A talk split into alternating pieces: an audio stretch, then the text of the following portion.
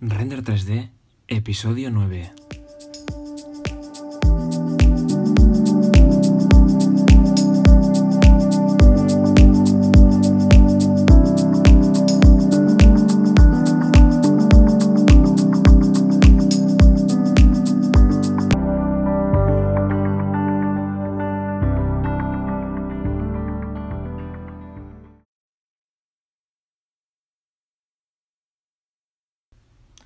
Bienvenidos a Render 3D, el podcast dedicado a la presentación del producto, a la generación de gráficos 3D, al diseño en general y a la animación 3D.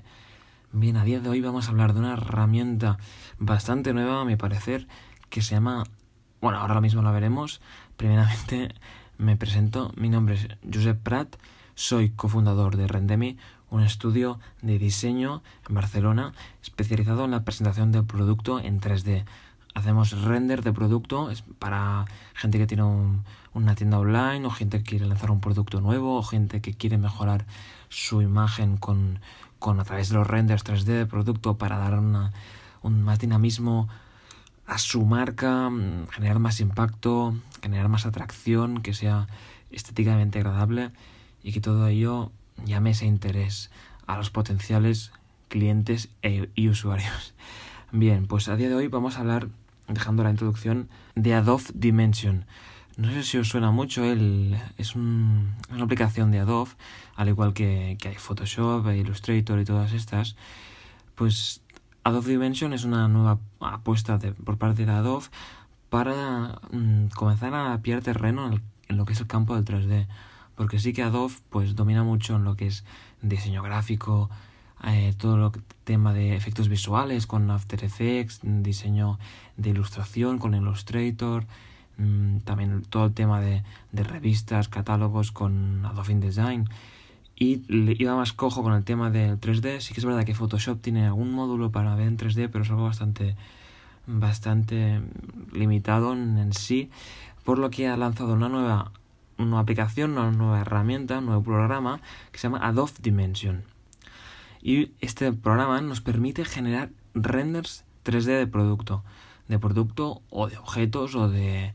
A nivel arquitectónico mm, no va, no va tan enfocado a infoarquitectura, pero sí que a nivel de, de producto, objetos, va, es el objetivo. El objetivo de es generar imágenes fotorrealísticas, crear imágenes 3D de productos que parecen que son reales, pero no lo son. En lugar de hacer una fotografía con una cámara, con una cámara pues tiraríamos de ese software para obtener una en 3D, una vista 3D de un producto que tengamos.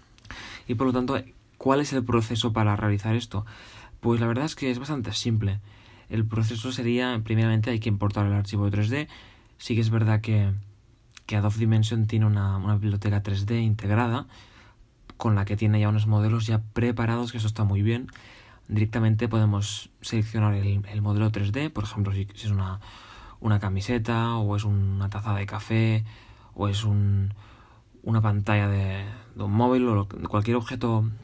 Sí que es verdad que está, no están todos, hay unos cuantos, pero sí que dentro de los que hay, pues es muy sencillo porque los modelos 3D ya están optimizados para el programa, ya están separados por capas, por materiales, con lo que simplemente tenemos que arrastrarlo, seleccionarlo y meterlo en nuestra escena o si no tendríamos que tirar de bibliotecas 3D propias o bajarnoslas de internet o comprar un modelo 3D que veamos en, un, en una página de en un market, marketplace de recursos 3D pero en teoría una vez tengamos el, el modelo 3D tendremos que añadirle materiales y etiquetas mm, o texturas para darle el tipo de acabado que, que tenga nuestro material.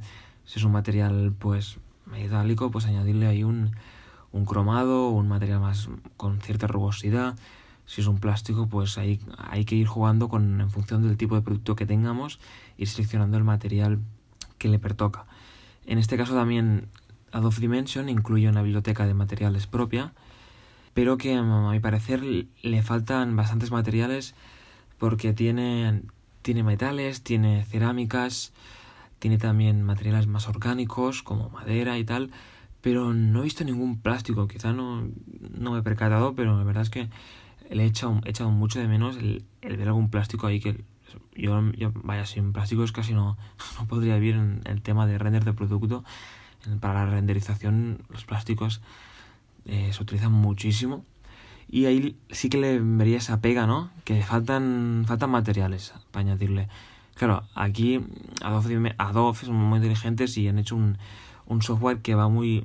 Todo el tema de todos los activos que necesitan para crearte el render, ahí juegan con, con, su, con su marketplace que es Adobe Stock.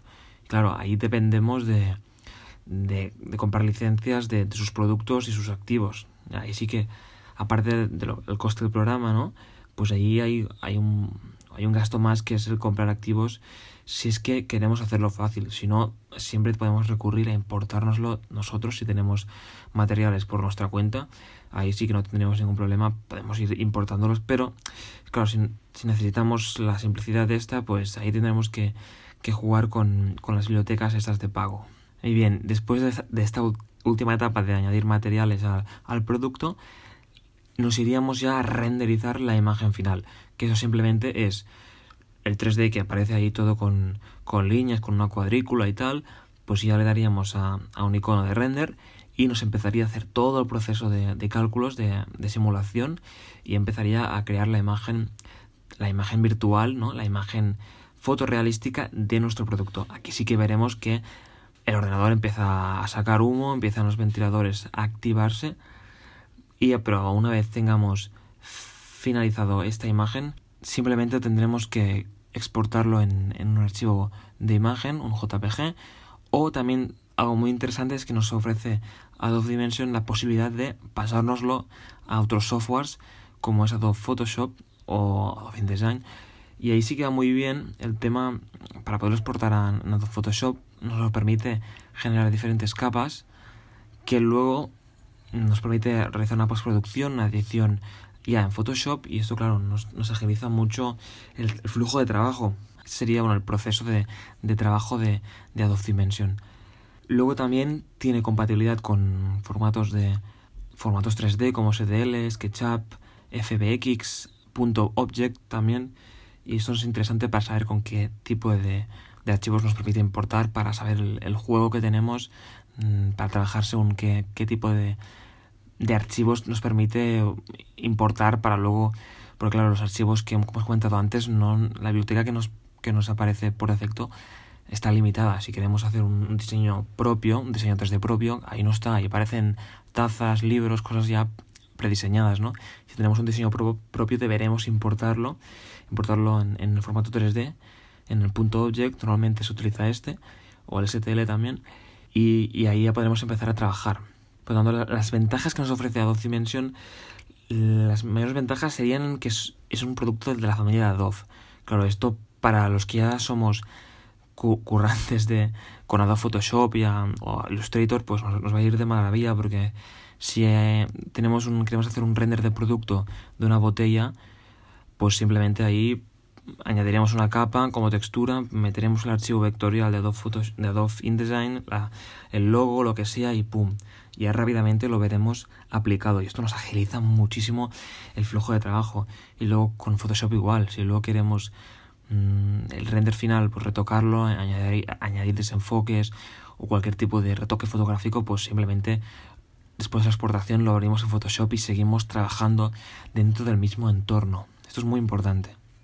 Luego también tenemos como ventaja, esta tiene la parte positiva y negativa, que Adobe Stock pues nos ofrece una gran cantidad de recursos 3D a nuestro alcance. Lo bueno es que son recursos 3D como objetos 3D de productos, de, de cualquier tipo de, de, material.